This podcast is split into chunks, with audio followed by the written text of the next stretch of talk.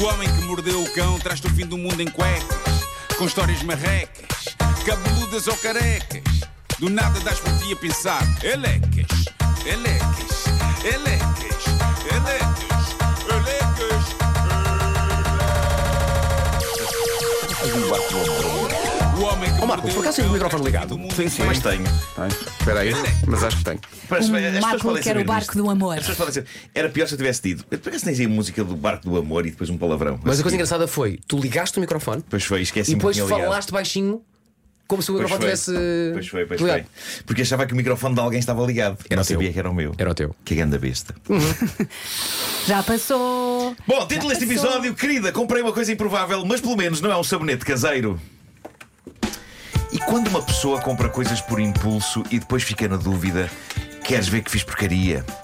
Eis a estranha e fascinante história de um americano chamado Christopher Wilson. O que se passou foi que em 2008 este homem estava a navegar por essas internets afora e descobre no famoso site Craigslist, que no fundo, para quem não sabe, é uma espécie de OLX, não é? Americano. Ele descobre um pequeno anúncio de venda de uma coisa muito grande.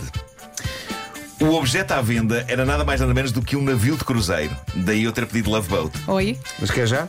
não, pode não ser já. Ok. Estamos a falar de uma embarcação de quase 100 metros de comprimento e 85 quartos, cujo proprietário achou que iria vender facilmente naquela espécie de OLX, só que não estava a ser fácil. E diz o Christopher Wilson, protagonista desta história, que de cada vez que entrava na Craigslist, lá estava o sacana do navio ainda à venda. E como ele tinha ido lá ver uma vez, o site automaticamente esfregava-lhe com o navio cruzeiro nas fuças, não é? Tipo, ainda está interessado, ainda está interessado. Então diz ele que Apesar de não estar minimamente interessado em comprar um navio cruzeiro, o Christopher estava com algum tempo livre e decidiu, nas palavras dele, fingir que era um potencial comprador e marcar uma visita com o proprietário da embarcação. E então lá foi ao norte da Califórnia, onde estava o navio, um navio enorme, velho, a precisar de restauro. Ele não sabe bem o que aconteceu, sabe que daí a pouco estava a assinar contrato com o dono do navio. Ah, Não deu-lhe estava à a espera, volta. não estava à espera Giro. desse desfecho. De um momento para o outro, Diz só uma coisa: ele tem garagem para pôr aquilo ou não? Ele tem, Tem. dinheiro.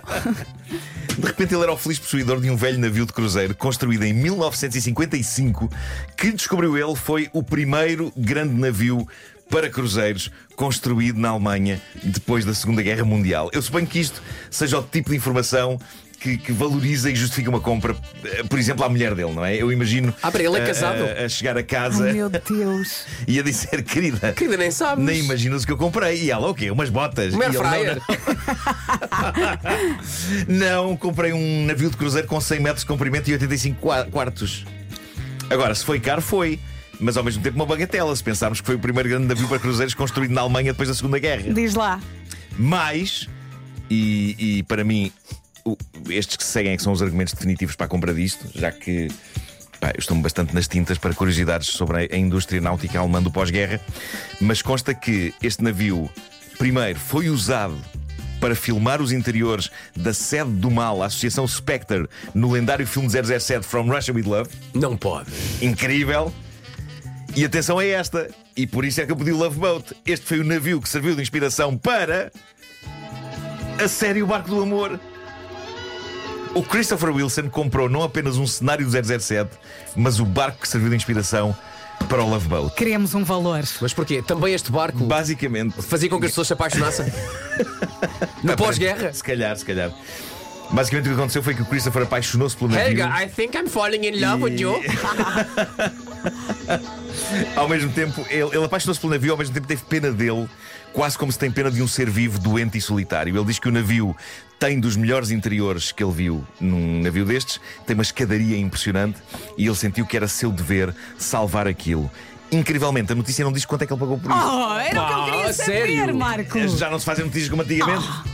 É que- Olha, mas Eh, eh, te- tem nome o, o navio? Eh, te- Ele, ele batizou o navio de. Pa- Para tentar encontrar aqui na. Agora estou muito Espera aí, curioso. espera Sim, aí. e podíamos comprar um para oferecer no 10 a 0. Sim, Olha. sim, sim. Por acaso, Pensei este nisso. cruzeiro nunca oferecemos. Bom, ele, ba- ele batizou, ele batizou o navio com, com um nome eh, qualquer tipo. eh, pá, não me lembro. Começa por A. Obrigado, Nuno. Olha, e a, A conversa com a incrível. mulher? Já vos digo, já vos A, a digo. conversa com a mulher, como é que ela reagiu? Gostou da Eh, ideia? a, co- a conversa com a mulher, eu, especulei sobre ela. Expulsou, especulei, especulei eh, sobre como é que ela. foi? Porque não, não, não, não está descrita. Separou-se? Eu achei. Não, o que se passa agora, ele, ele na verdade, epá, nem sequer sei se ele tem mulher. Eu, eu especulei como seria dizer a um cônjuge isto, porque o que a notícia diz é que, eh, pronto, de repente este pacato homem era dono de um navio de cruzeiro, a precisar de obras profundas de restauro. E diz também que ele empenhou as poupanças de uma vida, Ai, não Deus. só na compra do navio, mas também nas obras. Eh, portanto, ficou quase sem nada. E para quê? Neste momento, para viver lá. Portanto, a casa deste homem Uhum. é o barco do amor. Eu achei que ele iria fazer render este investimento, epá, transformava aquilo num hotel ou numa Uhum. coisa assim, não é? Mas não, depois de gastar tudo o que tem naquilo, ele vive, vive num cruzeiro de 85 quartos que está atracado. Mas digo-te uma coisa: o vendedor Eu- deve ter um paleio. Sim, é pá, sem dúvida. Mas eu imagino que isto deve ser o tipo de coisa que o faz acordar frequentemente à meia da noite a pensar: é, que sonho mais estranho que eu tive. Bolas, sonhei que tinha gasto todas as minhas poupanças no barco do amor. Ainda bem que estou no meu velho apartamento de sempre. O que é aquilo? Um convés? Hum. Não! Malta, cuidado com os investimentos por impulso. Lembrem-se do tipo que agora tem um navio de cruzeiro Exato. com 100 metros Cuidado de com comprimento Black Friday. e 85 quartos onde vive. Olha, Bom, encontrei o nome original do, do navio. Então, vai, em alemão? É. Epá, diz, diz que eu estou Wappen von Hamburg. que tinha sido construído pela empresa Blomen Voss. Pronto. É em 55, como disseste. Muito. Pois é, pois é. Bom, ser professor é uma profissão bonita na sua essência. Há sempre aquela imagem clássica do professor que recebe uma maçã como presente, não é? E ainda há muitos sítios onde profissionais como os professores ou os médicos recebem presentes das pessoas para quem trabalham. Em algumas terras da província há muito esse espírito, não é? Presentes de gratidão pelo bom trabalho ao professor, ao doutor.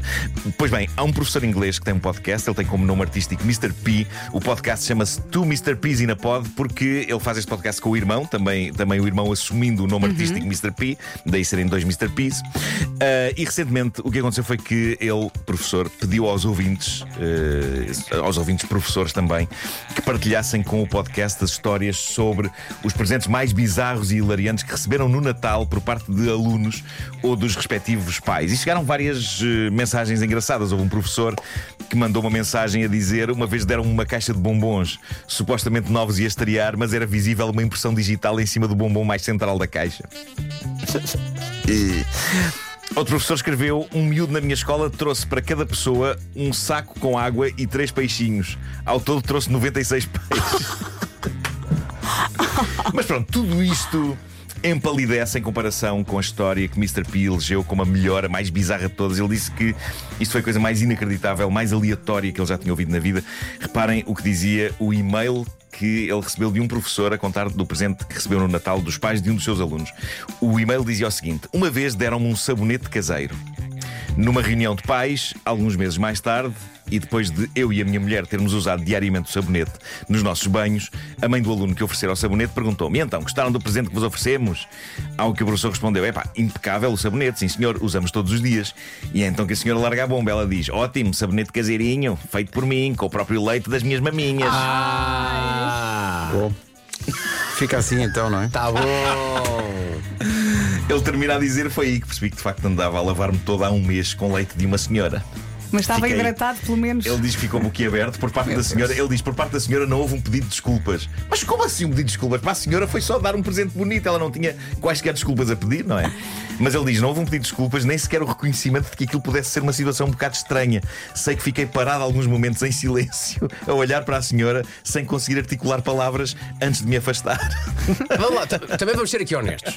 O café mais caro do mundo também não é aquele café feito a partir de cocó. Sim, sim. É verdade. É, um, é um café que atravessa o sistema digestivo de algumas cabras, não é? É verdade. Pois, pois, Ah, pois, na, pois. na Malásia ou. Pois é, café de cocó. Pronto. E se tirarem leite das cabras, fica logo um galão. Fica logo Ótimo. Agora a questão é. é... claro, claro. Não, ok, mas. Aquilo se calhar ficou bem na pele.